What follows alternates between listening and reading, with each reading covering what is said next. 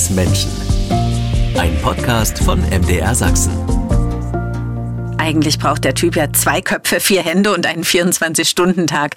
Wetterbeobachter Norbert Merz aus Zinnwald-Georgenfeld. Zwölf Jahre arbeitete er auf der Wetterwarte Fichtelberg. Da gibt's schon mal eine Menge Geschichten zu erzählen. Seit die Wetterwarten allerdings automatisiert als Wetterstationen arbeiten, macht er Statistik in Leipzig. Für einen Wetterfrosch mit Haut und Haaren nicht genug. Deshalb gründete er den Wetterverein Zinnwald und engagiert sich ehrenamtlich für Wetter und Region. Toller Typ finde ich, der spannende Geschichten über extremes Wetter erzählt. Wenn man dann am Turm zum Beispiel, am Fichtelberg, so einen halben Meter Raueis dran hat, das sind ja richtig schwere Brocken. Und dann fing das an zu tauen. Und werden schon 10 Kilo, 20 Kilo Brocken gewesen sein, die dann runtergekommen sind. Da konnte man natürlich dann früh auch nicht mehr raus. Aber wir reden auch über Murmeltiere, Siebenschläfer, Bauernregeln oder atmosphärische Störungen und den schönsten Platz in Zinnwald-Georgenfeld. Dieser Wetterpodcast macht Lust auf Urlaub und Schluss mit Aberglaube. Am besten in der ARD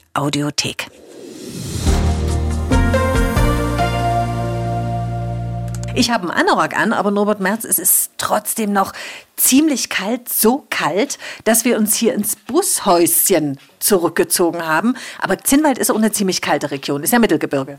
Das ist richtig. Wir sind hier gute 800 Meter über dem Meeresspiegel. Durch den Wind fühlt sich natürlich alles noch ein bisschen kälter an. Es gibt ja böse Zungen, die behaupten, in Zinnwald ist ein Dreivierteljahr Winter und ein Vierteljahr schlechtes Wetter. Oh, wie böse. Ja. Dabei steht hier eine Sonnenuhr. Deshalb haben wir uns nämlich hier getroffen. Also gelegentlich scheint dann doch mal die Sonne, oder? Warum haben Sie das Teil dahingestellt? Ganz genau. Unser Wetterverein hat festgestellt, wir haben in Zinnwald gar keine Sonnenuhr. Und dabei haben wir hier Sonne und zwar gute 1500 Stunden im Jahr. Wir haben ja als Wetterverein gesagt, wir bauen jedes Jahr ein Projekt hier an einem Weg rund um Zinnwald drumherum. Sind wir auch dabei, haben wir schon einige Sachen gemacht, wie zum Beispiel Schneehöhenzaun, als der damals neu war, da war das eine viel beachtete Geschichte. Das ist einfach ein Zaun, wo Sie dann immer markieren, wie hoch der Schnee stand oder wie funktioniert das? Ja, so ungefähr. Also das sind Zaunslatten, die bekommen die Höhe der höchsten Schneehöhe in dem Winter und das seit 1971, da haben wir mittlerweile jetzt in diesem Winter schon die 52. Latte anbringen können. Dabei sind Sie ja eigentlich vor allem in aller Munde gewesen 2002, als das Jahrhunderthochwasser äh, war. Da hat es nämlich bei Ihnen den regenreichsten Tag seit der Wetteraufzeichnung gegeben. Und von hier ist das Wasser dann nach unten gelaufen. Ja, ganz genau. Also es war also so, dass äh, wir hier in Zinnwald 312 Liter auf den Quadratmeter Niederschlag gehabt haben innerhalb von 24 Stunden. Von 8 bis 8 Uhr wird das ja immer gemessen. Und damit halten wir einen deutschen Niederschlagsrekord. Und viele können sich noch erinnern an die Zeiten damals. Zinnwald war also auch abgeschnitten von der Außenwelt, weil alle Straßen ringsherum kaputt waren. Und selbst hier oben hat es nicht wenige Beschädigungen auch gegeben. Was man ja gar nicht denken sollte, ne? wenn man oben auf dem Berg im, im Gebirge lebt. Ist richtig, nur sollte man nicht meinen. Selbst unser Hotel oben auf dem äh, Berg, das, da hat es noch gereicht, dass selbst das dann im Hochwasser stand, weil das Hotel wie eine Staumauer gebildet hat. Das Wasser hat sich dahinter gesammelt und ist dann eben durch die Scheiben von der Kegelbahn durch, durchs ganze Hotelfoyer von wieder rausgekommen. Da ist nicht viel Berg dahinter, aber wenn man sich vorstellt, 32 Zentimeter Wasserhöhe auf jeden Quadratmeter, da kommt einiges zusammen. So, und jetzt sind wir eigentlich schon mittendrin im spannenden Wettergeschehen. Ist das so der Grund, dass Sie mal Wetterfrosch geworden sind? Sagt man überhaupt Wetterfrosch? Ja, also bei mir kann man das schon sagen. Es gibt Diplom-Meteorologen, die das nicht so gerne hören, aber ich bin ja ausgebildeter Wetterbeobachter und nehme das nicht so krumm.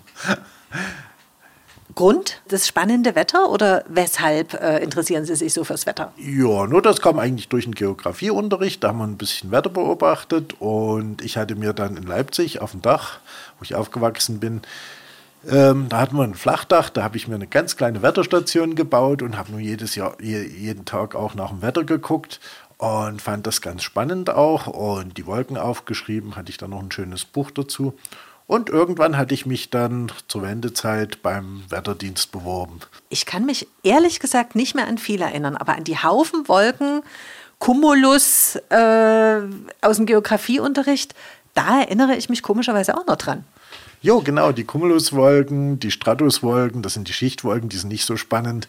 Was haben wir noch? Zoruswolken, die Federwolken, die sind ja sehr schön immer. Federwolken, genau. Und das liegen Sie dann auch manchmal so im Gras, also wenn es das Wetter hier in Zinnwald zulässt, und beobachten Wolken und dann denkt man sich so aus, äh, was das für Figuren sein könnten? Das macht man leider viel zu selten, weil man die Zeit gar nicht dazu hat, aber man sollte das schon öfters mal machen. Oder kommt da wieder der Wissenschaftler durch und Sie gucken eher, aha, wo äh, schwebt die Wolke hin, was bringt sie mit sich? Na, das hat man eigentlich früher dann eher beruflich gemacht. Also es gibt einen Wetterverein hier in Zinnwald, da arbeiten Sie. Deshalb sind wir jetzt eigentlich auch hier, weil die Wetterwarte ist ja nicht mehr besetzt, aber Sie arbeiten auch beim Wetterdienst. Ganz genau. Das ist also so, dass ich jetzt allerdings mit Wetter beim Wetterdienst nicht mehr so viel zu tun habe, sondern im Liegenschaftsreferat mitarbeite, wo wir die ganzen Wetterstationen, die es überall so gibt, vom Deutschen Wetterdienst verwalten, von Leipzig aus. Da hat man natürlich mehr mit Verwaltung zu tun, mit Wartungen von Geräten, mit Wartungen von Stationen, von Häusern und dem ganzen Firmen, die da überall jetzt ein- und ausgehen ja, ist natürlich was ganz anderes, viel trockener wie die reine Wetterbeobachtung, die ich vorher gemacht habe. Die Wetterstationen gibt es ja noch. Das sind ja jetzt alles Automaten, aber viele Automaten haben noch Häuser. Und die ehemaligen, wo früher die Wetterbeobachter eben drin sind. Und die müssen ja zum Teil abgewickelt werden, aber trotzdem muss noch sauber gemacht werden. Es muss noch nach dem Rechten geguckt werden. Die Heizung muss ja auch laufen. Hin und wieder haben wir auch mal ein Notstromaggregat, das gewartet werden muss. Klimaanlagen für die technischen Geräte, die eben dann, wo es nicht zu warm werden soll. Wir haben ja teilweise sehr empfindliche Geräte überall stehen. Und all das muss irgendwie verwaltet werden. Und das machen wir jetzt. Und da habe ich jetzt 32 Stationen von Seehausen in der Altmark über den Brocken, Meiningen, Plauen bis rüber nach Görlitz alles zu betreuen. Ne? Aber Sie wollen es natürlich nicht nehmen lassen, auch mal richtig rauszugehen und nach dem Wetter zu gucken. Deshalb der Verein oder war das alles zeitgleich? Nee, das war also tatsächlich äh, dem geschuldet, dass man gesagt hat, eines Tages, äh, Wetterbeobachter kann alles die Technik machen. Ähm, ganz alles kann die Technik natürlich nicht. Sie kann zum Beispiel keine Führungen machen, die wir an der Wetterstation in Zinnwald gemacht haben. Sie kann keine ähm, Veranstaltungen machen. Schneehöhe ist noch so ein bisschen ein Problem, wo der Automat sich schwer tut. Und da haben wir in Zinnwald eben gemeinsam mit dem Hotel Lugsteinhof gesagt damals, irgendwie müssen wir, muss es weitergehen. Und da haben wir gesagt, okay, wir brauchen einen neuen Träger und wir gründen einfach mal einen Verein, weil wir eben noch auch viele Ideen hatten, wie ein Wanderweg. Und ja, da ist jetzt, haben sich, ich glaube, es waren damals 15 Leute zur Vereinsgründung 2014. Und mittlerweile sind wir auf 36 angewachsen, quer über Deutschland verteilt sogar. Aber alles nach der Arbeitszeit. Ist richtig, alles nebenbei, muss alles natürlich nach der Arbeitszeit ähm, koordiniert werden und das ist mitunter ganz schön schwierig. Und da bin ich ganz, ganz froh, dass ich meinen Vorstand habe, die mich ganz toll unterstützen. Gerade so eine Veranstaltung wie letztes Jahr, die Flutveranstaltung mit 250 Leuten, die kann man nicht alleine, das geht nicht. Das war 20 Jahre Flut, das Ereignis, worüber wir gerade gesprochen hatten, 2002, dieses Jahrhundert Hochwasser. Ganz genau. Ne? Da gibt es auch noch Fotos. Bei uns auf der Internetseite kann man mal reingucken, da kann man das sehen. Und ansonsten haben wir natürlich auch noch viel in ähm, in den Archiven und vom MDR muss es da auch einen Beitrag geben. Es war ja so, oder es ist ja so kalt draußen an der Sonnenuhr. Und da haben sie gesagt, hier am Bushäuschen haben wir so einen kleinen Raum angemietet mit allen möglichen Utensilien, die dort gelagert sind. Und genau da sind wir. Und das Schöne ist, das Erste, was ich entdeckt habe, ist ein Frosch. Ein Wetterfrosch, ein Plüschfrosch. Kann man auch sehen, wenn Sie mal ins Hinwald sind und durchs Fenster gucken. Der guckt nämlich raus. Also mit dem Frosch, das ist ja nicht umsonst, dass man Wetterfrosch sagt. Aber Haustierfrosch, haben Sie sowas? Äh, nee, Haustierfrosch habe ich natürlich nicht. Und die Sache mit dem Wetterfrosch hat ja auch einen ganz kleinen Haken. Der Wetterfrosch wird ja auch der Laubfrosch bezeichnet. Und der Laubfrosch ist, wenn das Wetter schön war, fängt er seine Fliegen, weil die Fliegen dann weiter oben fliegen, in den Bäumen ganz oben. Und wenn das Wetter schlecht wurde, dann haben sich auch die Fliegen nach unten zurückgezogen in ihre Verstecke und dann hat er natürlich seine Fliegen unten gefangen. Und da haben die alten Bauern oder wer auch immer gedacht, Mensch, das ist toll, der Wetterfrosch geht hoch, es wird schönes Wetter. Wenn es schlecht wird, ist er runtergegangen, lag aber leider bloß an den Fliegen und dann hat man natürlich angefangen, die Wetterfrösche in tolle Gläser zu sperren und hat sich gewundert, warum die Wettervorhersage nicht funktioniert. Ich hatte ehrlich gesagt als Kind, ich habe einen Bruder, auch mal so einen Wetterfrosch. Großes Glas, großes Einmachglas, Leiter, das darf man ja heutzutage gar nicht mehr machen. Also wir haben uns da gar keinen Kopf gemacht, wie es dem armen Tier in dem Glas ging. Aber es war dann auch langweilig, es hat nicht gestimmt und da haben wir ihn wieder freigelassen. Aber es bleibt, es hält sich wacker, ne, diese Legende. Genau, das ist ähnlich wie im 100-jährigen Kalender. Das ist eigentlich auch total verrückt entstanden. Da hatte ein Mönch in Bamberg, glaube ich, also irgendwo in Franken, in einem Kloster, hat sieben Jahre das Wetter aufgeschrieben. Und die haben damals gedacht, es gibt sieben Planeten, alle sieben Jahre wiederholt sich das Wetter. Und da hat ein Apotheker diese Aufzeichnung in die Hand gekriegt und hat gesagt, das ist toll, jetzt mache ich was für die Bauern. Jetzt rechne ich das die nächsten 100 Jahre aus und schreibe dann, wie die nächsten 100 Jahre das Wetter wird. Und so ist der 100-jährige Kalender entstanden. Es ist nun leider aber nicht so, dass sich das Wetter alle sieben Jahre wiederholt. Es gibt Sachen, die haben wir häufiger, wie Weihnachtstauwetter oder ähm, die Eisheiligen, auf die wir noch warten. Aber im Großen und Ganzen hat man da keinen Siebenjahresrhythmus. Deshalb gibt es auch Sprüche wie, wenn der Hahn kräht auf Mist, ändert sich das Wetter oder es bleibt, wie es ist. Das kann ja alles bedeuten. Wobei, wenn ich an unseren Wetterbauern übel denke, der guckt ja immer nach der Natur. Also ich kann mich erinnern, der guckt dann, wie hoch bauen die Ameisen ihre Haufen und so eine Sachen. Das ist ja dann schon wieder eine Erfahrungswetterlehre, oder? Genau, und das ist ganz, ganz viel wert. Also man sollte das mit den alten Bauernregeln gar nicht so abtun. Die haben ja über viele Jahrhunderte das Wetter beobachtet, weil die es ja auch brauchten für ihre Ernten und so und ganz viele Ernten, Erntevorhersagen gemacht da ist oft was Wahres dran. Man hat zum Beispiel mal die Siebenschläferregel untersucht und hat festgestellt, gerade im bayerischen Raum funktioniert die zu 80 Prozent. Also wenn es Anfang Juli das Wetter schlecht ist, ähm, dann bleibt das den ganzen Sommer dort schlecht. Oder wenn es schön ist, dann bleibt es den ganzen Sommer eigentlich schön. Und das hat was mit den, mit den atmosphärischen Strömungen normalerweise zu tun. Also es gibt ja den sogenannten Jetstream. Und dieser, dieser Jetstream ist das Starkwindband, an denen die Tiefs über die Nordhalbkugel ziehen. Und der eiert immer so ein bisschen rum. Manchmal ist er stärker, manchmal ist er schwächer. Und der bestimmt eigentlich unser Wetter, was wir in Mitteleuropa haben. Und manchmal sind wir eben in so einer Traube oder manchmal stagniert der, gerade über den Sommer und manchmal auch über den Winter. Dann haben wir eben lange, lange dieselbe Witterung. Also lange, lange schön oder eben auch lange, lange schlecht. Jetzt kommt natürlich ein bisschen die Erwärmung dazu wo natürlich das Ganze ein bisschen durcheinander gerät, weswegen so diese langjährigen Wettermuster auch nicht mehr so ganz so sind, wie sie mal waren. Also Klimawandel schon ein großes Thema. Wir äh, besprechen im Freundeskreis öfters mal den Golfstrom und dann geht es ganz hoch her. Um Gottes Wille, wenn der versiegt, haben wir ein ganz großes Problem. Wenn wir den nicht mehr hätten, wenn der versiegen würde, Möglichkeit besteht, wann auch immer, das weiß natürlich jetzt noch keiner, dann hätten wir es natürlich in Europa doch wieder sehr viel kälter, obwohl es überall wärmer wird. Der Golfstrom ist ja unsere Warmwasserheizung. Und wenn ein Tief von Westen kommt, dann über den Atlantik über den Warmen, dann bringt das sehr viel Wärme mit. Und wenn der Atlantik nicht mehr warm ist, weil kein warmes Wasser mehr kommt aus dem Golf, dann sieht das ein bisschen anders aus. Wir sind hier auf der Breite von Neufundland und die haben ja ein bisschen anderes Wetter wie wir. Aber wir reden jetzt von Jahrhunderten.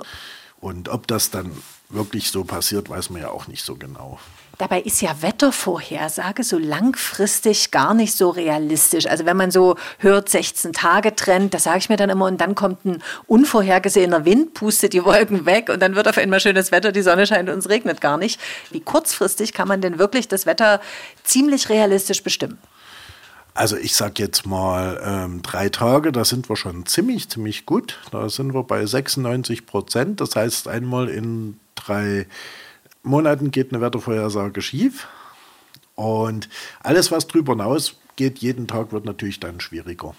Da kommt auch ein bisschen auf die Wetterlage drauf an. Es gibt Sachen wie zum Beispiel ein Gewitter, das kann man vielleicht eine halbe Stunde vorher seriös vorhersagen, aber mehr auch nicht, weil das sind kleinräumige Entwicklungen, die sind so klein auf fünf Kilometer bloß, gerade Hagel, da weiß man nur, das kann passieren, aber man weiß nicht genau, wie es passiert. Aber Sie haben in Ihrer Wettervorhersage noch nie so schief gelegen, dass Sie gesagt haben, nee, also den Beruf, den hänge ich an den Nagel, ich bin völlig ungeeignet. ja, berufsmäßig habe ich ja Wettervorhersagen gar nicht gemacht. Aber ähm, das, ich habe es noch nicht gehört, dass das irgendwie jemals ein Meteorologe passiert wäre. Wir liegen alle mal irgendwann schief im Leben, oder? Genau. Und dann kommt der nächste Versuch. Genau, dann muss man irgendwie wieder hochkommen und äh, das wieder in den Griff kriegen. Ne? Obwohl das Wetter für Sie ja eine große Rolle wahrscheinlich auch zu Hause spielt. Ich hatte letztens bei Ihnen angerufen, um einen Termin zu vereinbaren. Da habe ich ziemlich viel Trubel im Hintergrund gehört. Ja, bei mir zu Hause ist auch immer ein bisschen was los. Bei vier Kindern, da hat man schon immer sein Tun da möchten Sie ja auch wissen, wie es Wetter wird. Oder sagen Sie, nee, also die werden immer zwiebelmäßig angezogen, dass sie zur Not was ausziehen können. Und Regenjacke sowieso immer mit dabei. Ja, das ist dann immer Berufsrisiko. Stand Ihre Frau noch nie dann mit einem äh, erhobenen Zeigefinger da und hat so gesagt, also was hast du denn da erzählt? Leute, was ist denn das jetzt hier? Ja, ganz böse hat es mal meine Schwiegermutter erwischt, auch noch. Da hat die nämlich, ich habe nicht mitgekriegt, dass ein paar Schauer oder dass ein Schauer, paar Schauer werden können und hatte dann früh, wir gucken ja immer, Wetterbericht hatte das auch nicht drin. Und meine Schwiegermutter fleißig am Wäsche aufhängen. Und siehe da, es kommt ein großer Schauer ich aus dem Fenster ausgerufen, schnell die Fenster, weil ich auf dem Radar das dann gesehen habe, soll die schnell die Wäsche reinholen, es regnet gleich. Ja, hm, aber sollte doch gar nicht regnen. Ja, gut. Aber auf. immerhin haben sie vorgewarnt. Ja, ich habe gerade noch so vorgewarnt. Jetzt haben wir ja gesagt, wir sitzen hier im Bushäuschen, wo Utensilien des Wettervereins gelagert sind. Und da haben wir schon so ein ganz cooles Teil. Das sieht so ein bisschen aus wie, wie ein Windbestimmer. Also wie lauter Siebe ohne Löcher, drei Stück, Holzklotz mit allen Himmelsrichtungen, dann ein Holzstiel und oben aus Metall befestigt drei so eine Halbschalen, die sich drehen können, je nach Wind, oder? Genau, je nach Windgeschwindigkeit. Da kann man auch ein bisschen pusten und dann kann man ein bisschen, kann man feststellen, das geht schneller. Sind Sie gebürtiger Zinnwalder, dass Sie nein, so gut mit dem Wind können? Nein, nein, nein, nein, ich bin kein gebürtiger Zinnwalder. Ich war zwölf Jahre auf dem Fichtelberg, mit Wind kenne ich mich auch aus. Es war Weihnachtsorkan Lothar 1999 am 26.12. Und ich hatte Nachtschicht auf dem Fichtelberg. Und in Oberwiesenthal war es so, es hat schon einen ziemlich dicken Schneesturm gegeben und man wusste ja Windwarnung und so weiter. Naja, wenn man Nachtschicht dann da oben hat, weiß man ungefähr, was einen erwartet. Ich also Fichtelberg hochgelaufen, weil mit Autobus fuhr nichts mehr. Und über den Seilbahnhang, ein paar Verrückte sind tatsächlich noch Ski gefahren. Man hat ja fast nichts mehr gesehen durch das Schneetreiben. Dann im Wald oben, die letzten 700 Meter geht es ja dann durch den Wald. Es hat geknackt, es hat geächtzt, es hat gekracht, die Bäume. Dachte man immer, hoffentlich kriegt man jetzt keinen drauf. Und dann ist man irgendwann oben dann bei den Krüppelkiefern gelandet, so auf 1200 Metern. Denkt man, oh, gut, das hast du erst einmal geschafft. Rechts und links natürlich die Schneewände. Und dann kommt man bei der Seilbahn an. Und dann muss man ja noch von Osten, wo die Seilbahn ist, zum, nach Westen Richtung Wetterstation. Das sind ja eigentlich bloß 200 Meter, 300 Meter, mehr ist das nicht. Aber Windgeschwindigkeit 150 km, Windspitzen 180 km und das ist dann eine Windgeschwindigkeit Stärke locker 12 natürlich, wo man auch gar nicht mehr stehen kann. Das heißt, was habe ich gemacht? Bin im Schatten der Schneewehen auf allen Vieren Richtung Wetterstation gekrochen. Und Sie sind kein dünnes Männchen, muss man auch mal dazu sagen. Was bringen Sie auf die Waage? Ja, naja, mittlerweile sind es auch schon 110 Kilo. Ein bisschen viel. ich hoffe ja immer, dass es irgendwann auch wieder in die andere Richtung geht. Aber naja, genau. Wenn man so knapp 50 ist schwierig. Auf jeden Fall, ich eben auf allen Vieren dann Richtung Wetterwarte gekrochen, irgendwie dort um die Ecke rum. Tür auf in der Windflaute, rein, Tür wieder zu und erstmal atmen. Weil bei so einem Winddruck, man kriegt nicht mehr, man kriegt es nicht mehr richtig veratmet. Also das ist dann, bleibt einem dann schon auch manchmal die Luft auch richtig weg und ist schon eine sehr gefährliche Sache. Wie kalt war es denn da?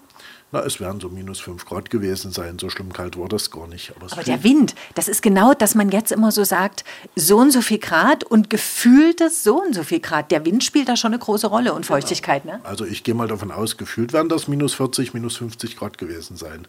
Es wurde dann auch ganz schnell weniger. Der Sturm zog dann durch und früh waren dann nur noch, naja, 100 km/h Windspitzen. Das war dann nicht so schlimm. Ja. Also eine Nacht, an die Sie sich erinnern. Gibt es noch so eine verrückte Nacht irgendwie als Wetterbeobachter? Ja, viele, viele haben wir da erlebt. Viel Regen, viel Wind eben auch. Das eine Mal, wo wir dann gar nicht mehr raus konnten, weil eben an den Bergstationen, da bildet sich ja auch sehr viel Raureif, Raueis. Und wenn man dann am Turm zum Beispiel, am Fichtelberg, so einen halben Meter Raueis dran hat, das sind ja richtig schwere Brocken. Und dann fing das an zu tauen. Und dann kommt das natürlich runter. Und wenn man dann so einen großen Brocken abkriegt, eben, ja, dann hat man auf jeden Fall mindestens einen blauen Fleck. Und das, das war dann so schlimm. Dann sind dann ganze, ja, wie viel Kilo wird das gewesen sein? werden schon 10 Kilo, 20 Kilo Brocken gewesen sein, die dann runtergekommen sind. Da konnte man natürlich dann früh auch nicht mehr raus. Aber Sie haben noch nie einen abgekriegt. Also zumindest machen Sie mir nicht den Eindruck, als hätten Sie mal einen Schlag auf den Kopf gekriegt. Nein, also zum Glück auf den Kopf nicht, aber das haben wir dann auch äh, vermieden. Gibt es so eine Arbeitsschutzbekleidung von Wetterfröschen? Oh, das ist ein ganz heißes Thema gewesen. Ich überlege gerade, ob wir auf dem Fichtelberg auch einen Helm gehabt haben. Ah ja, doch, wir hatten sogar einen Helm gehabt. Ja, doch. Also Wanderschuhe mit dicken Profil sind wahrscheinlich Pflicht. Ja, no. Dann so wetterfeste Kleidung. Genau, das war Pflicht, das musste auch sein und das haben wir auch gestellt gekriegt auf den Stationen. Aber irgendwann mussten sie ja dann wahrscheinlich auch mit einem weinenden Auge zuschließen, ne? Genau, nur das war dann natürlich so, dass dann irgendwann Station für Station automatisiert wurde und die Kollegen sich was Neues suchen mussten, beziehungsweise haben dann irgendwann alte Akten auf, ausgewertet. Das ist ein ganz großes Thema auch beim Wetterdienst. Diese alten Daten, die alten Streifen, die alten Aufzeichnungen, das alles in den Computer zu bringen, da ist viel, viel Arbeit da und das machen eben auch viele alte Kollegen. Wann war das so Ihre letzte, Ihr letzter Einsatz? Wissen Sie das noch? Also in Zinnwald war es 2017 das letzte Mal, wo ich noch Radioaktivität gemacht habe, im Dezember, 31. Dezember, da war ich dann sozusagen der Letzte. Wir reden gerade so viel über Radon und sowas und Gesundheitsschädigung und sowas. Ist das, wenn Sie über Radioaktivität sprechen, ein Thema zum Beispiel? Genau, das kommt da auch mit daher, wobei die Radioaktivitätsmessung vom Wetterdienst ja einen sehr viel ernsteren Hintergrund hat. Das war ja damals Tschernobyl, wo das Kraftwerk aus ähm, in die Luft geflogen ist und man dann gesagt hat, irgendwer muss es messen. Und da war natürlich der Wetterdienst mit seinem großen Messnetz, wo man sowieso schon alles Mögliche gemessen, gemessen hat, prädestiniert dazu. Und dann hat man eben viele Radioaktivitätsmessgeräte dort noch aufgebaut. Also ich weiß, in Bayern muss eine Regenwolke runtergekommen sein und da sollte man immer noch keine Pilze sammeln. Und wenn die Wildschweine äh, schießen, dann wird gemessen und die sind immer noch radioaktiv. Ist das hier auch ein Thema? Ja, also das äh, ist tatsächlich in Bayern noch so. Hier ist es kein Thema, weil die Wolke äh, um die DDR damals, die damalige, einen großen Bogen gemacht hat. Und die wusste schon warum, oder? Und, und, und, als sie dann zurückkam, sich vorher im Westen abgeregnet hat. Ich glaube, bloß am Brocken in der Nähe gab es mal noch eine Stelle, wo es noch einen Schauer gab, wo tatsächlich auch erhöhte Radioaktivität gemessen wurde. Aber bei uns ist es tatsächlich ungefährlich. Also hier Pilze sammeln kein Problem, aber in Bayern vor allem junge Leute, die wissen das gar nicht mehr. Also es ist schon ganz gut, wenn man immer mal wieder darauf hinweist. No, genau, weil es bleibt ja auch ewig im Boden und äh, gerade die Wildschweine, die nach den Trüffeln graben, die graben das alles wieder hoch. So, was haben wir denn hier noch? An Utensilien. Hier zum Beispiel, das sieht aus wie so ein Ofenrohr aus Blech, allerdings mit einem Deckel. Ja, da ist aber noch eine Zwischenwand drin. Was ist das? Genau, das ist ein Trichter. Dort fällt normalerweise der Niederschlag rein. Wir gucken mal, ob wir drinnen auch was haben. Ich mache mal auf. Also Niederschlag haben wir auf jeden Fall nicht, weil wir sind ja am Bushäuschen. Genau, aber das macht nichts. Also wir stellen uns mal vor, hier läuft jetzt der Regen rein, kommt hier durch dieses in dieses Röhrchen rein. Ja, ist wie so ein kleiner Trichter und genau. das Loch ist ungefähr einen halben Zentimeter im Durchmesser. Genau. So, und dann, wenn wir hier aufmachen, ist wirklich wie so eine Ofenklappe. Genau. Da ist eine Messrolle. Die wurde aufgezogen, wie bei so einer Uhr eben auch. Da ist ein Uhrwerk dran und dann dreht sich das einmal am Tag ringsrum. Und ist wie Millimeterpapier, man so früher aus den, ähm, Auch genau. aus der Schule kennt. Genau. Äh, hier haben wir eben auch so einen Zeiger. Das Wasser geht hier in so einen, äh, auch in so einen Zylinder rein. Und dort ist ein Schwimmer und der hebt dann unseren Zeiger hoch. Und wenn es dann geregnet hat, dann hat der hier einen Ausschlag gegeben und man kann dann sehen, hier, wie viel es geregnet hat. Ich kann ja mal gucken, ob wir hier in den alten Streifen noch was finden. Die sind jetzt so zusammengerollt mit einer Büroklammer festgemacht. Aha, Berg und Tal haben wir da. Vor allem ganz viele Berge und dann haben wir irgendwo noch eine Spitze, da geht es wieder runter. Und da haben wir dann die 10 mm erreicht. Ja, also dann entleert sich das ganze Ding und wir fangen bei Null wieder an. Da ist dann, hier hat es zum Beispiel einen richtig schönen Schauer gegeben. Da geht die, der Strich ganz steil nach oben. Und sowas zeigen Sie dann auch auf Veranstaltungen? Das zeige ich dann auch. Äh, nebenbei bin ich, mache ja nicht bloß Verein, sondern nebenbei äh, tue ich ja auch noch ein bisschen Wanderungen machen für Touristen und so weiter auf Anfrage. Und äh, da kann man vieles zeigen, eben auch bei uns am Wetterwanderweg. Und unsere Idee ist ja als äh, Wetterverein eben auch hier in Zinnwald im alten Huthaus so mit dem ganzen Geräten, die alle auszustellen und dann auch wie so ein kleines Museum zu machen. Hier machen wir erstmal wieder zu, die Ofenluke. Genau. Boing. Und wie weit ist das gediegen? Ja, also liegt jetzt ein bisschen daran, dass die Stadt natürlich das Gebäude noch ein bisschen sanieren muss vorher und der Denkmalschutz dann irgendwie äh, die Pläne vom Architekten dann irgendwann durchwinken muss. Das ist äh, leider noch ein bisschen schwierig, aber wir hoffen, dass dieses Jahr dann doch ein bisschen die Baumaßnahmen dann losgehen können und dass wir dann vielleicht nächstes Jahr dann einziehen und einräumen können. Und dann haben wir hier wie so eine Blechkiste das äh, sieht schon, ist schon angerostet. Das muss auch schon ein paar Jährchen auf dem Buckel oh, haben. No, no, no, das ist ein ganz altes, ganz alter. Ich muss mal gerade gucken, was hier drin ist. Ein ganz alter Thermograph, wo man eben auch eine ganze Woche die Temperatur äh, hat aufzeichnen können, ähnlich wie eben bei unserem Regenschreiber. Äh, die Trommel dreht sich einmal in der Woche ringsrum und auf diesem Millimeterpapier kann man dann sehr schön sehen, wie viel Grad das war. Und Sie haben dieses Jahr schon ein Murmeltierfest gemacht. Da habe ich hier nämlich gerade gesehen. Am 2.2. ist ja Murmeltiertag. Haben wir hier Murmeltiere? Äh, in Zinnwald haben wir leider keine Murmeltiere, aber das war so eine lustige Idee. Wir wollten mal ein bisschen Wintergrillen, das machen die Zinnwalder immer mal, und haben gesagt, hm, wann machen wir es denn? Und da fiel der Termin eben gerade auf diesen 2.2., das ist ja Lichtmess, und in Amerika wird ja groß der Murmeltiertag gefeiert. Und wir hatten eben vor fünf Jahren die Idee, äh, dass wir ein bisschen Wintergrillen hier machen und dass wir uns den Spaß dann mal erlauben. Wir halten mal im Scheinwerfer, war ja abends, das Murmeltier hoch und gucken, ob es einen Schatten wirft. Aber kein echtes, ein Plüschtier, oder? Nein, nein, nein, natürlich. Echtes kriegt man Ärger mit dem Naturschutz, das kann man nicht machen. Aber war nur ein Plüschmurmeltier und das hat viel Spaß gemacht und es waren viele Leute auch da. Die, ähm, und haben wir gesagt, das machen wir nächstes Jahr wieder. Ist jetzt tatsächlich auch immer größer geworden, mittlerweile mit Fackelwanderung und allem drum und dran. Sie machen das immer Freitag? Also es kann noch sein, es ist dann mal am dritten oder am vierten, aber dieser Glauben mit dem Murmeltier hat ja auch einen Hintergrund. Genau, das lag daran. Die alte deutsche Bauernregel besagt, wenn der Dachs an Lichtmess seinen Schatten sieht, dann wird der Winter noch äh, sechs Wochen gehen. Und äh, dann sind die Deutschen ja nach Kanada, Amerika ausgewandert und dort hatten sie keine Dachse. Und irgendwie haben sie aber Murmeltiere entdeckt und dann haben sie halt das Murmeltier dazu genommen. Und seit 100 Jahren wird dort mit großem Pomp und großem Theater der Murmeltiertag gefeiert. So, jetzt ist es ja sechs Wochen her. Wie war es denn dieses Jahr und hat es gestimmt? Ja, dieses Jahr war es ja ganz, ganz schlecht. Das Murmeltier hat natürlich gar keinen Schatten gesehen und der Winter war ja dann auch tatsächlich relativ schnell auch vorbei und kam dann allerdings immer mal wieder. Also Veranstaltung das eine, Wanderung das andere. Da kennen Sie sich natürlich auch in der Region aus. Zinnwald, der Name von Zinn. Genau, Zinnwald ist ja schon ein sehr altes Dörfchen, eine alte Ortschaft, wo man schon vor vielen hunderten Jahren äh, nach Zinn geschürft hat hier. Also das heißt, so um 1100 rum gab es hier schon Zinnbergbau. Daher kommt eben auch der Name Zinnwald.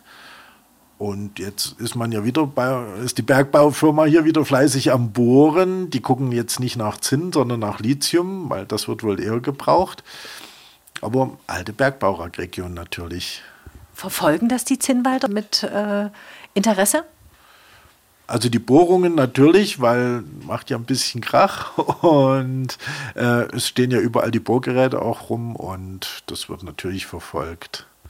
Und was noch dazu kommt, die Region hier ist eine ganz berühmte Biathlon-Region. Also wer mir sofort einfällt, ist Michael Rösch. Na genau, also Michael Rösch zum Beispiel und äh, wir haben auch viele andere Biathlon, auch Weltmeister hier oben gehabt. Der Manfred Bär zum Beispiel, der oben auch die Bärenhütte hat und die sind alle hier groß geworden. Biathlon-Stadion vor der Nase, das große und Wintersportregion sowieso. Also ist jetzt natürlich erstmal kein Thema, weil Winter ist vorbei, aber ich habe dieses Jahr noch Langlauf gemacht und das ist natürlich wunderbar, weil die äh, Spuren sind alle gezogen und an Wochenenden haben dann auch eine Menge so kleine Restaurants und Gaststätten und Imbissstände auf und sowas und Ferienzeit äh, ganz gefragt bei Ihnen. Sieht einfach auch schön aus, wenn man von der Autobahn kommt und von der Autobahn eigentlich schon Zinnwald sieht und hier oben alles noch weiß ist und unten im Tal hat man dann schon Dresden, Elbtal, ist schon Frühling, ne?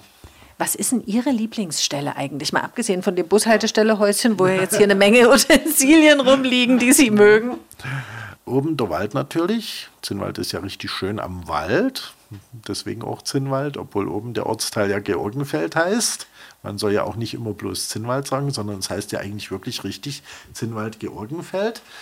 Und ähm, dort Schneise 30 natürlich, dieser herrliche Ausblick, den man dort manchmal hat, bis zur Oberlausitz, bis, zum, bis zur Schneekappe manchmal. Das sind dann 160 Kilometer Sicht. Das ist natürlich auch sehr schön, auch oben am Hochmoor dann. Apropos Hochmoor, das war ja lange in der Schwebe, ob man das halten kann. Jetzt hat sich die Stadt dafür entschieden, auch für den Botanischen Garten. Moore sind ja auch ganz, ganz wichtig fürs Klima. Ganz genau, ne? die braucht man tatsächlich auch. Das ist so ein bisschen auch ein Feuchtigkeitsspender. Und bei uns hat man ja das Hochmoor mit Spundwänden dann eben auch noch einmal renaturiert und hat sich das richtig gut erholt.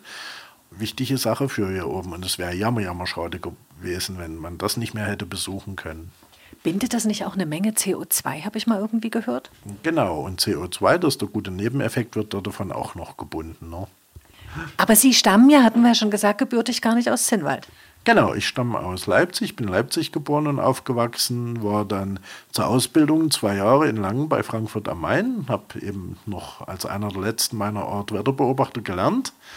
Und dann war ich vier Jahre in Stuttgart in der Vorhersageassistenz, zwölf Jahre auf dem Fichtelberg, da wurde es mir dann zu kalt und dann bin ich nach Zinnwald gekommen und habe das hier kennen und lieben gelernt und Wetterbeobachter gibt es jetzt, glaube ich, nur noch als Ehrenamtler.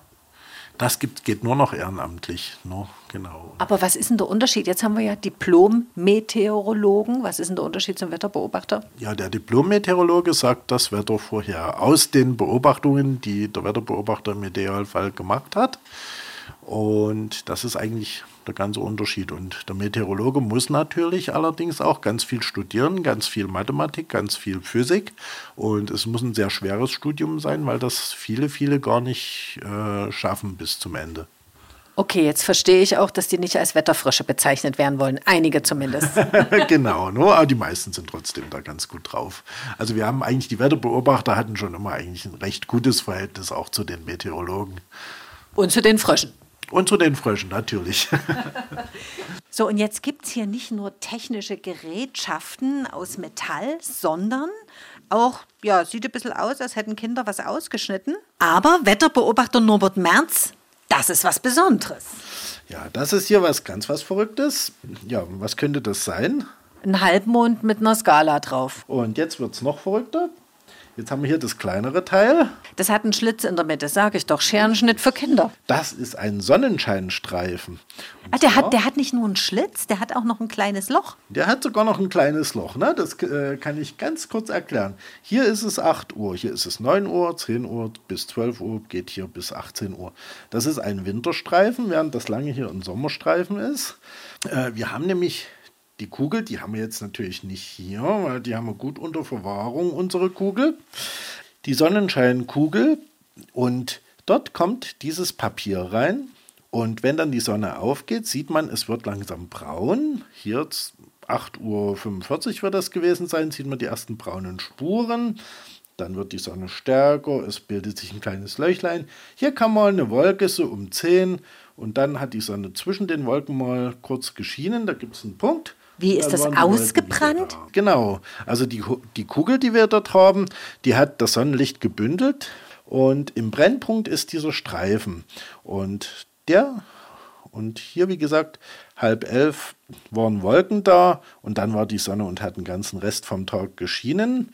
Wie gesagt, im Winter deswegen 14.30 das sieht mir auch aus, als wenn da schon wieder Wolken kommen.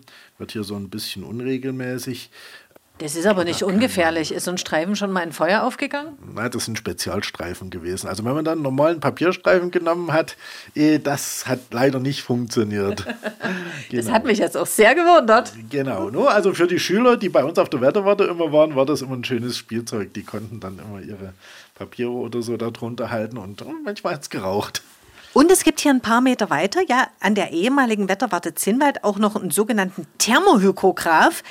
Das ist unsere Wetterhütte natürlich. Und die Wetterhütte, äh, die muss immer, dort wird die Temperatur gemessen, zwei Meter Höhe, immer im Schatten und geht normalerweise nach Norden auf. Hier in Zinnwald haben wir jetzt die Besonderheit nach dem Umbau, die geht nach Süden auf.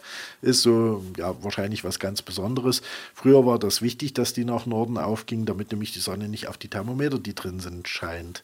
Das ist aber die Wetterhütte, der Thermohygrograph, das ist hier. Also in der Wetterhütte ist auch dieser Thermohygrograph. Genau. Den haben wir uns ja vorhin schon angeguckt. Und äh, hier haben wir mal einen äh, zu stehen. Der dreht sich auch einmal in der Woche ringsrum. Hier oben wird die Temperatur aufgeschrieben, unten die relative Feuchte. Die Temperatur wird mit dem Bimetall gemessen. Und jetzt muss ich hier mal gucken, weil das ist ein ganz altes Gerät. Da sieht man es leider. No, ja, hier. Ich sehe Spinneweben vor allen Dingen. Ja, nur das ist wie gesagt ganz altes Gerät, aber hier ist auch noch ein Stück. Das ist nämlich gar keine Spinnenwebe hier. Das ist nämlich Haar. Das ist nämlich ein Menschenhaar. Meistens nimmt man echt rotes Frauenhaar. Das wird dort eingespannt. Es ist nämlich so, bei Feuchtigkeit haben wir längere Haare wie bei Trockenheit. Deswegen spannt man die richtigen, äh, spannt man dort gerne eben Menschenhaare ein, echt rote Frauenhaare, weil die ein bisschen beständiger, ein bisschen dicker sind, länger halten. Ich dachte, weil sie denen nachgesagt haben, dass es mal Hexen waren. Hat damit nichts zu tun. Und dann kann man eben sehen, wenn es trocken wird, ziehen sich die zusammen und wenn es feucht wird, dehnt sich das wieder aus und dann haben wir hier so eine schöne Wellenlinie, wie bei so einem Seismometer. Und da mussten die rothaarigen Frauen früher ihre Haare abgeben, dass solche Gerätschaften gebaut werden konnten. Ganz genau, so war das. Also die Instrumentenbauer haben mit den Friseuren da tatsächlich äh, Verträge gehabt und haben dann dort das eingesammelt. Vorhin hatten wir ja auch schon so ein Teil, aber das hat nur die Temperatur aufgezeichnet. Und hier haben wir zwei ähm, Messrollen und da wird halt die Feuchtigkeit noch aufgezeichnet. Genau, no, das ist dann alles in einem. Das sind dann auch dann die Standardgeräte, die man eigentlich an jeder Wetterstation hatte. Bevor das nur heutzutage wird das alles nicht ganz so technisch. Äh, sieht man also nicht mehr viel Tolles, wird das mit Chemie zum Teil gemacht, die Feuchtigkeit bestimmt und Temperatur halt mit einem automatischen Thermometer. Aber das Gute ist ja, dass man es wirklich überall ablesen kann. Ne? Also Sie müssen nicht mehr auf Ihrer Wetter Wetterhütte sitzen und müssen das äh, einmal oder zweimal am Tag ablesen, sondern das geht dann alles äh, über Computer. Genau, das geht alles über Computer rund um die Uhr im Grunde genommen. Und so ein Messfühler, der misst ja viermal in der Sekunde äh, und aufs Tausendstel eigentlich genau. Sind Sie happy, dass Sie Wetterbeobachter gelernt haben? Ja, eigentlich schon. Was steht denn als nächstes an? Also als nächstes steht bei uns an die große Wetterwanderung hier in Altenberg von einmal rund um Zinnwald drumherum. Äh, das geht 10 Uhr am Hotel Lugsteinhof los. Wann ist denn das? Ähm, das ist am 21. Mai. Und was wir dann natürlich auch noch haben, ist jeden Monat treffen wir uns im Hotel zum Wetterstammtisch am letzten Freitag immer 19.30 Uhr im Hotel Lugsteinhof. Ist dann immer Wetterstammtisch, wo sich die ganzen Leute aus dem Verein und manchmal auch Leute von außen, die das mal interessiert, auch mittreffen. Wird natürlich natürlich das Wetter ausgewertet des letzten Monats, aber auch äh, unsere Projekte, die wir so vorhaben, besprochen. Und ganz wichtig auch der 15. Ähm, August. Dann haben wir nämlich hier in Zinnwald auch das deutsch-tschechische Grenzbuchenfest an der alten Grenzanlage in Tschechien drüben. Dort hat man eine Grenzbuche wieder gepflanzt, die dort viele, viele Jahre bis zum Krieg wohl stand. Und äh, dieses kleine Bäumchen, das hat man dann gefeiert, als die Grenze wieder offen war und hat ein Fest draus gemacht. Und äh, das betreuen wir von deutscher Seite praktisch mit. Die Zinnwalder backen immer schön Kuchen dafür. Gibt es einen Kuchenbasser. Also mir ist ja sowieso aufgefallen, dass Sie hier bekannt sind wie ein bunter Hund. Also es sind nicht viele Autos vorbeigefahren gekommen, als wir uns hier getroffen haben an der Sonnenuhr, wo es ja dann so kalt war. Aber irgendwie haben sie alle gegrüßt und alle wollten irgendwas von ihnen. ja, das gibt's, ist natürlich so in so einem kleinen Dorf. Ähm, und wenn man dann sowas ganz Verrücktes macht wie ich, also ein bisschen Freak ist natürlich, ähm, klar, man ist dann schon auch bekannt. Wir machen ja eben vom Verein eben auch hier oben immer im Winter die Schneehöhenmeldung. Und das verbreiten wir ja über Facebook, wo wir bis zu 3000 äh, Leute haben, die sich das angucken, die einfach früh in Dresden sind, gucken, wie ist denn hier oben in Zinnwald die Schneehöhe. Da haben wir dann auch jeden Tag ein Foto mit dabei. Und das wollen die Leute schon auch wissen. Aber wir dürfen nicht vergessen, es ist ja nicht nur Winterurlaubsregion. Genau, es ist ja auch Sommerurlaubsregion und wer sich zum Beispiel unsere Projekte wie die Regenröhren oder die Sonnenuhr eben oder unseren Schneehöhenzaun mal anschauen will, gerne hier hochkommen und sich das einfach mal angucken. Jetzt haben wir schon gesagt, jedes Jahr wollen Sie irgendwas Neues mit dem Verein etablieren, Norbert Merz? Ja, dieses Jahr haben wir vor, das fehlt noch völlig, gerade sage ja Klimaerwärmung, ganz großes Thema. Da werden wir mal ein größeres Thermometer aufbauen und werden dazu natürlich auch noch eine Schautafel oder was machen, wie sich die Temperaturen in den letzten 50 Jahren in Zinnwald entwickelt haben. Dann wollen wir, Stichwort Wolkenschaukel, für die Kinder was machen an der Jugendherberge. Schauen wir mal, ob wir das dieses Jahr noch hinkriegen. Also eine Schaukel, wo man schaukeln kann, aber eben auch dann das Ganze wie eine Wolke gestaltet ist. Mal gucken, wie das dann aussieht. Ach, ich dachte, man kann bis zu den Wolken schaukeln, fast überschlagsmäßig oder so. Ah, das wäre natürlich ganz, ganz toll. Aber wir sind ja in Zinnwald immer ganz nah an den Wolken dran, hier auf 800 Meter. Wir haben ja 221 Tage mit Nebel hier im Durchschnitt. Also keine Sorge, wenn Sie hier nach Zinnwald-Georgenfeld kommen, also man sieht schon was. Wir haben es mal auf die Minute ausgezählt, da waren es dann nur noch 1900 Stunden, ein paar zerquetschte. Klingt immer noch viel, aber Vier Fünftel vom Jahr sind nebelfrei. Und Nebel ist ja eh meistens nachts, wo man es eh nicht mitkriegt. Ist zum Beispiel auch interessant, im Sommer, im August, haben wir mehr trockene Tage wie nasse Tage. Sie sind nicht nur Wettermann, Sie sind auch Showman. Ja, tatsächlich. Äh, und zwar habe hab ich mir überlegt, eigentlich, ich habe so viele tolle Geschichten rund ums Wetter und es gibt ja auch hin und wieder, findet man auch was Lustiges darüber. Und deswegen mache ich ja jetzt im Lugsteinhof im Hotel jeden Donnerstagabend 20 Uhr mache ich ein bisschen Showbühne und da mache ich aus dem Wetter tatsächlich eine Show. Oh, jetzt will ich aber noch ein bisschen was wissen. Haben natürlich auch viele, viele schöne Bilder hier, aus denen man man was machen kann und nur unterschiedliche Geschichten natürlich. Aber zum Beispiel hat mal ein russischer Journalist äh, die Einstellung des Deutschen zum Wetter beschrieben.